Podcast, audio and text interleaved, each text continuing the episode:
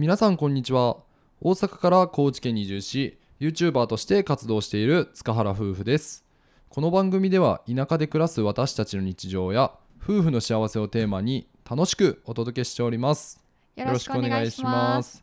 はい。今回は124回目の放送となります、はい、えーテーマは自分の短所を克服する必要なんてないというテーマでお送りさせていただきます。はい、お願いします。これはあの前回ね、123回目のそうたくんがと一人で喋ってくれた回で、まあ自分の強みってなんだっていうそんな悩みを即解決するおすすめの本を紹介しますっていうお話ししたんですけども、うんそれの続編ということで自分の強みについて考えるシリーズで後半お届けしていきたいと思います。はい紹介した本改めてなんですけども「ストレングスファインダーさあ自分に目覚めよう」っていう本ですね。でこれ簡単に言うと自分自身の強みを知ることができるよっていう本なんですけどこれをあの夫婦でね前回やってみまして今回は私の結果をもとにあの分かったこととかをねお話ししていきたいと思います。でそもそもストレングスファインダーって何？っていう前回の放送でねまだ聞いていない方のために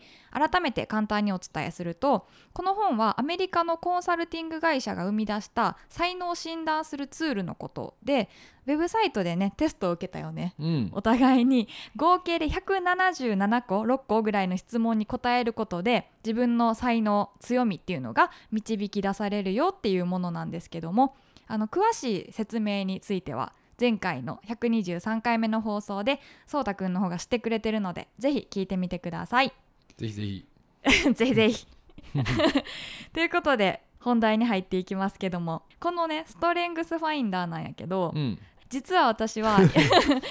以前にやったことがあります。っていうのも3年前にその勤めていた会社でねあの全社員が受けるものやったんよ。おおそうなんや。そうなんか結構珍しいかもしれへんねんけど、うん。その全社員対象でその新入社員研修の時に受けるテストとしてこのストレングスファインダーっていうのがもう用意されててうん。でその結果は社内でみんなに共有されんねん。この人はこの強みがあってとか？そうそうそう。みんなに共有されて、まあ、それを生かして同じ部署だったりその営業所全体の人たちと働く上でのコミュニケーションとかにこう参考にしてくださいみたいな感じでね公開されまくんねんけど、えー、こっぱずかしいな。ちょっと恥ずかしいよな、うんそうそうでもこれをこう初めてこの会社で前職で受けた時に自分の強みっていうのを知ることができてすごくいい機会だったし当時実際に役にも立てたかなと思いますうんで3年経った現在ね住む環境も人間関係も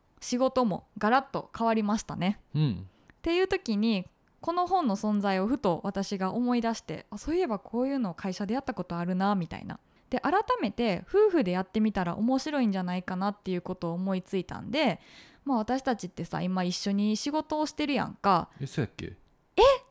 あ仕事って思ってないぐらい楽しいってことね。あめちゃめちゃポジティブに捉えるわ。めっちゃポジティブやな。そう。で一緒にやってみたら面白いんじゃないかなっていうことで、まあ、その仕事としてビジネスパートナーとしてもこれを取り入れたらなんか役に立つことが分かるかもしれないとか思ってそうたくんを誘ってやってみました。ということでここで私の結果をまず上位5つの資質を発表したいと思います。まず第1位は最上思考で2つ目が未来思考3つ目が共感性。4つ目が適応性。5つ目が戦略性。といった結果でした。わうー。わ わーってならんよな。いいやなんか最上志向ってなんなんやろうと思って。やそうよね。この最上思考っていうのは、まあ、漢字で言うと最も上に行く最上思考、で簡単に言うと何事に対してもこうよりよくよりよくと上を目指して向上させる資質っていうことで、まあ、言ったら向上心が強いっていうタイプの強みになります。へえそうなんや、うん。まあ、あとはなんかこう漢字というか単語的に分かるものとかもあると思うんで今回は割愛させていただきますけどもはい。この結果をね見て意外やったことっていうのが自分の中であってまず一つ目が3年前の受けた時の自分の強みとほぼ変わってた。あそうなんや、うん、えーだってこれってさ、ん。あの基本的には人間の資質ってうん。あんまり変わらないみたいなことが説明書きであってんけど、そうそうそう。へえその34も合計であるからその中でこう変わるっていうのは当たり前やと思うねんけど、うん。上位の部分っていうのは自分自身がもう持ってるものとしてあんまり変わりにくいってね、うん。言われてるんやけどあの5つ中4つ変わってた。めっちゃ変わってるやん、で1つだけその3位の共感性っていうところはね一緒やったんよ。うん。でこの共感性っていうのだけ説明すると言葉を交わさずとも相手が感じているであろう感情を察知することができる。えめっちゃ怖いえ やばいな。テレパシーかっていう。人の感情に敏感っていう部分やと思うんですけど、うん。そういう強みは変わらずにありました。でもう一個驚きだったことっていうのはこの34個もあるね強みの中からそうたくんと被っているものがねこの上位の中でさうん。2つもあったよね、ああそうやね。ねえこれ夫婦として珍しいんじゃないかなと思って。でこれが最上志向今言った私の1位と未来志向やうね、ん。そうやね、うん。その2つがかぶがっててたよね。結果見てびっくりしたもんな。うんそうやな。なんかうん俺は正直自分の中ではそういう思考、まあ、あるかなとはちょっとだけ思ってたから、うんうん。あまあそうなんやんって感じだってんけど、うん。え小夏もないんやなと思ってたのはうん、なんか自分自身小夏のことをうん。あまり理解できてなかったなって思って、あー。そういう発見があったかな。なるほどね、うん。自分自身も理解できてなかった。よ 私も。こんな似てると思ってうん。ちょっとびっくりしました、うん。でこのね結果見て改めて考えたんですけどそのもしかしたらこれまでにね潜在的にあった強みだったのかもしれない。この今回出た結果っていうのは、うん。でもその強みは自分が当時いた環境によって蓋がされてた状態だったのかもって思いました。うん。で田舎に来て環境がガラッと変わったことによって自分の強みっていうね新しい部分に気づけることになったので良かったかなと思います。でさこのさあの34個の強みっていうのな、うん。大きく4つのグループに分けられるっていう考え方の本で書いてたけど見た？おなんか4つの ね。あったよね、うん。でそれもあの今回ちなみに話してみようと思うんですけどこの34個のうち4つにグループ分けができて1つが人間関係構築力っていうグループ。2つ目が実行力。3つ目が影響力4つ目に戦略的思考力っていう中に、まあ、34個がバーってそれぞれ分かれてるんですけども、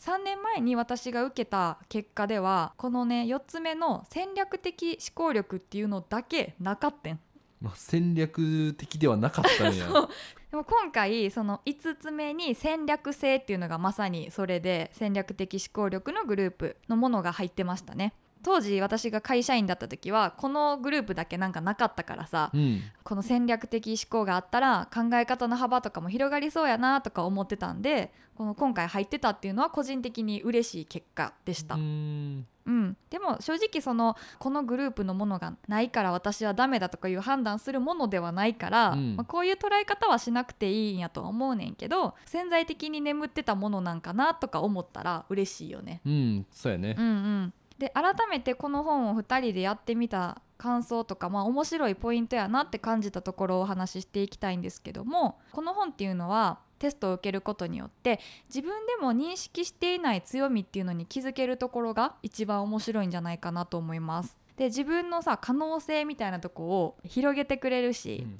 知らなかった強みを生かすことによってこれから自分の行動とかなんか挑戦してみたいことの幅も広がるんじゃないかなと思う。そうやね。ん。確かになんかあの本にもあのあなたはこういう仕事が向いてますよとか書かれてたりするから、んうん。あ実際自分が今やってる仕事と全然違う仕事やんってなるとうん、あれもしかして自分転職した方がいいんじゃないかなとかっていうのも もちろんなんかね、うんうん。新しいチャンスにも気づけるかもしれんし、ね、そういうきっかけ作りにもなるかなと思って。うんうん確かに。ね、でその誰にでもそういう弱みとか欠点みたいな短所みたいなところはもちろんあるけれどもそこに着目するんじゃなくてこの本の通り強みに目を向けて伸ばしていく方がきっといいよねって思わせてくれる本かなと思ってう。んうん、でさこの強みに目を向けていこうぜみたいなやつはさ多分私のその1位のね最上志向の資質であるがゆえ余計強く感じることなんじゃないかなとも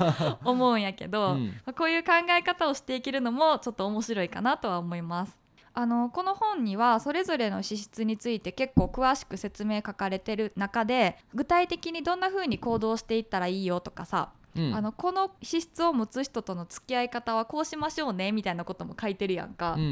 んだからそういうのを今後も夫婦同士で理解を深めながらこの強みを生かし合って過ごしていきたいなと思うのでなんか今回はすごく刺激的なというかうん。新しい気づきになる本に出会えたなというか、そうやね、うん。まあ、知ってたんやけど結果を受けてまた新しい発見ができたんですごく良かったなと思った次第でございました。